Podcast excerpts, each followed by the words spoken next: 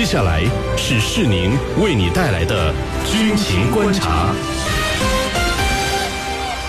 各位军民朋友，这里是江苏新闻广播九三七军情观察，我是世宁，在中国南京为您直播军情。本节目呢由江苏新闻广播和扬子晚报为您联合打造。如果您想参与我们的话题讨论呢，可以通过添加江苏新闻广播的微信公众号，在下方的收听互动选项里点击微博 Live 来和我们进行互动。那今天的军情观察之谈兵论战，您将会听到中俄首次南海联合军演都有哪些看点？通过俄军这次派出的舰艇类型。又可以反映出哪些问题呢？此外，我们还将和您关注澳大利亚多名重量级安全问题专家认为，中国军力增长对澳大利亚构成了威胁。澳国内媒体甚至认为，中国轰炸机可以从南海岛礁起飞，对澳发动攻击。是什么原因让澳大利亚有了如此的判断呢？我们的军事评论员稍后将会为您详细解读。在孙主编说军事环节，将会继续为您讲述歌曲《十送红军》的身世的故事。好，首先进入到今天的军情观察之谈兵论战。大国博弈，知己百出；地区争端，兵戎相见。触摸军事热点，感受风云变幻。军情观察之谈兵论战。好，那今天的军情观察之谈兵论战呢？我们邀请到的两位军事评论员分别是你们的老朋友，解放军国际关系学院的陈汉平教授和解放军南京政治学院的袁周教授。两位呢，照例来和我们的军迷朋友们打一个招呼。军迷朋友们，大家好，我是陈汉平。军迷朋友们，大家好，我是袁周。好的，那如果你想参与我们的话题讨论呢，依旧是可以通过添加江苏新闻广播的微信公众号，在下方的收听互动选项里呢，点击微博 Live 来和我们进行互动。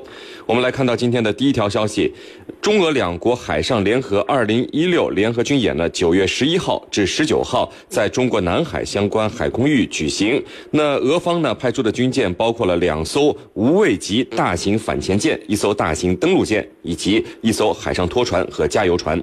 那到目前为止呢，中国军方并没有透露中国海军将会派出哪些型号和多少艘军舰来参演。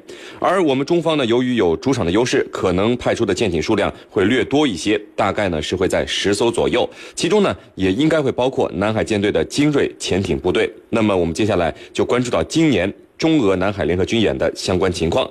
呃，袁教授啊，有人说。这次的中俄呃俄军的这个五艘舰艇将会和我们中国海军派出的更大规模的舰艇一起会进行一次史无前例的演习。那从这次俄军的这个军舰功能来看，能够真正说是作战舰艇的，应该说只有三艘啊，两艘无畏级，一艘登陆舰，这会不会太少了？那这次演习，您看我刚才说了，有人说是史无前例的，您认为可以这样说吗？我们中国方面，呃，您预计又会派出？什么样的舰艇来参加这次演习呢？好的，嗯，我们知道俄罗斯此次派往南海参加中俄联合海上军演的舰只呢，总共是五只，呃，其中大型水面作战舰艇有三艘，呃，还有两艘呢是辅助船只。呃，如果单从数量上看，那么它这个规模呢应该不算大，呃，也数量不算多，呃，但是我们要看到俄罗斯海军它远涉重洋，能够派出这么样一支的。规模的舰队到南海来参加军演已经是很不容易了，呃，因为经费上的这个限制问题啊，俄罗斯海军近年来的发展是比较慢的。那么加上俄罗斯海军的它这个海防的压力也比较大，它的海岸线十分漫长，那么包括了北冰洋、日本海、波罗的海，呃，还有黑海，那么都需要常备的海上力量。那么如果一次派出一个很大规模的呃舰队啊到国外来参加这个军演，那么实际上是一件很不容易的事。呃，而且从国际上来看，那么派出这样规模的舰队到别国，呃，参加军演，其实也算正常的规模了。呃，你像美国的盟盟国、英国、日本、澳大利亚，他们在参加环太军演时所派的这个舰队的规模也不过如此。呃，这次呢，媒体称中俄南海联合军演是史无前例的，我觉得呢，此言不虚，主要体现在以下三个方面：一呢是演习的地点史无前例，这一次是中俄第一次在南海这么一个敏感的海域实施这个海军的联合军演，它其实有着其深刻的政治军事含义。第二呢，是规模，它的演练的规模啊史无前例。那么，除了俄罗斯参演的五支舰舰艇之外，那么中国方面刚才您也说了，会派出更大规模的舰队参加军演，呃，那么将使这次中俄联合海上军演的规模空前。第三呢，是联合的程度史无前例。那么随着中俄战略互信的不断加加深啊。那么中俄都将毫无保留地在军演中展示自己的能力，以达到相互学习、共同提高的这种目的。那么因此呢，这次联演的科目啊，训练的内容将更加贴近实战。那么双方的联合程度将进一步的得到加深。呃，至于说中方将派出哪些战舰参加此次联合军演，那么主要。依据啊，这是联合军演的任务的需求来定的。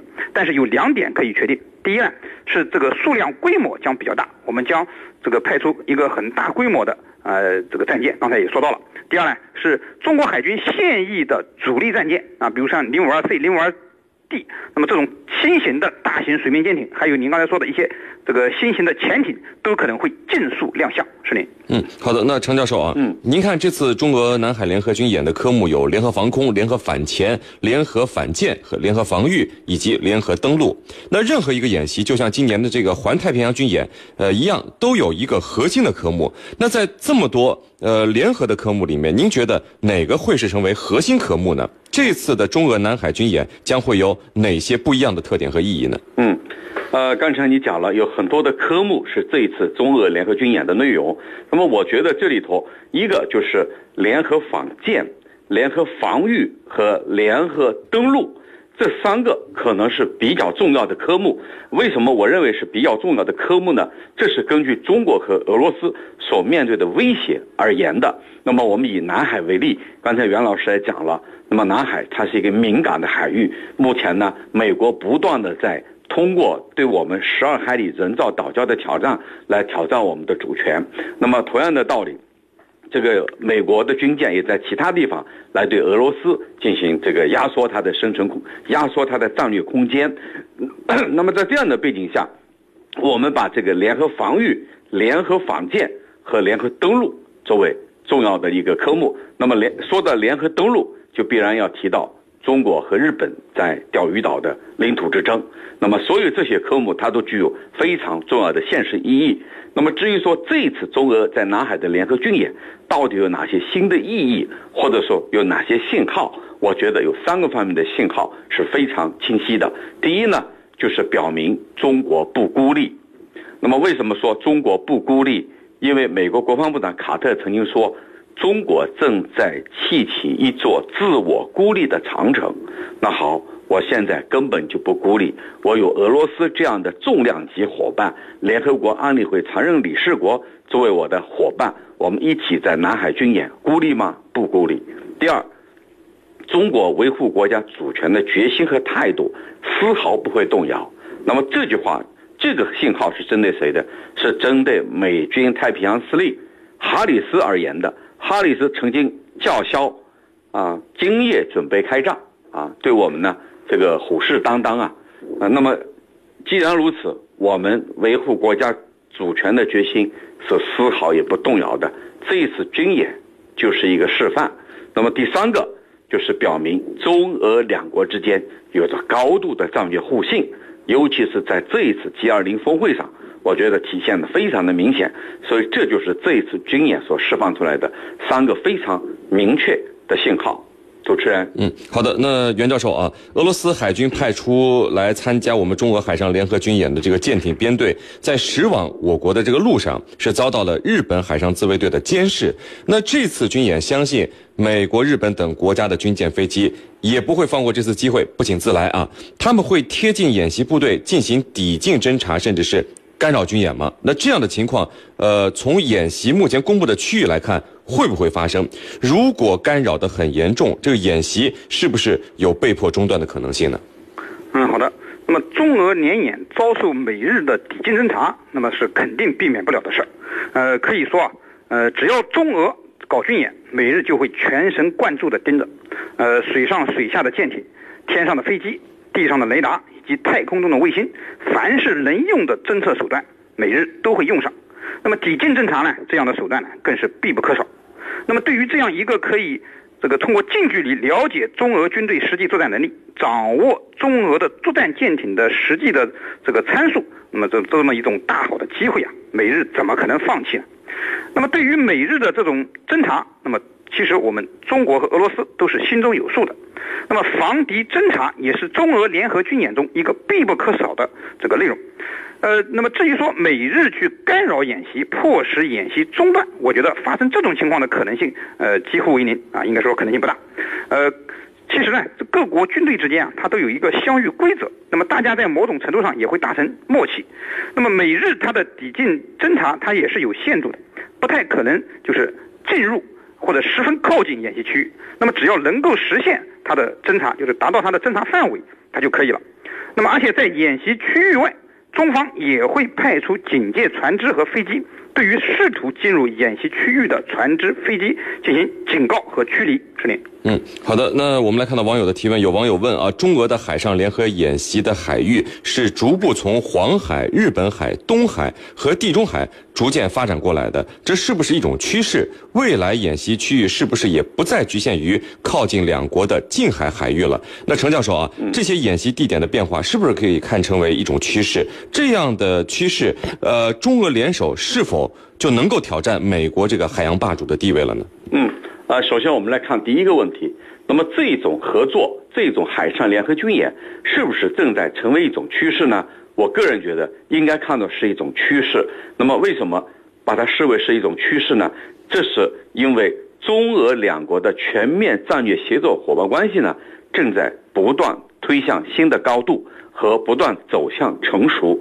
那么一方面，因为中俄两国的军力它有一个发展的空间啊，正在大踏步的发展。这种发展呢，就使我们得以在更多的海域、更远不一定在我们近海，在远海展开各种联合军演，使我们的这种呃外海的联合军演有了保障。那么第二个方面呢，我认为中俄两国领导人高度重视两国的这种战略合作关系。这次 G20 峰会，普京说的一番话很耐人寻味。他说。中俄关系目前是处于历史上最好的时期。那么，习近平主席对中俄关系也有一个这个四个字，啊，中俄要相互给力、相互借力，一个给力，一个借力，就折射了中俄未来战略伙伴关系的这个走向。那么，至于我们的这种海上联合军演是否在挑战美国的海洋霸主地位，那么我们可以从外交部、国防部发言人他们的发言当中。来寻找答案，他们都表示不针对第三方啊，只是我们两国的进行了这种军演。那么我们抛开这种这个外交辞令来说，虽然不针对第三方，但是中俄的这种海上军演、海上联合军演，无论在什么海域，它都会使某些国家感到忌惮。主持人，嗯，好的，那各位不要走开，接下来呢是半点广告时间，在简短的半点广告之后，我们将和两位军事评论员一起来和大家聊到今天军情观察之谈兵论战的另一个话题。于众生喧哗中看清方向，在瞬息万变时把握未来。浩瀚资讯，精挑细选，江苏新闻广播。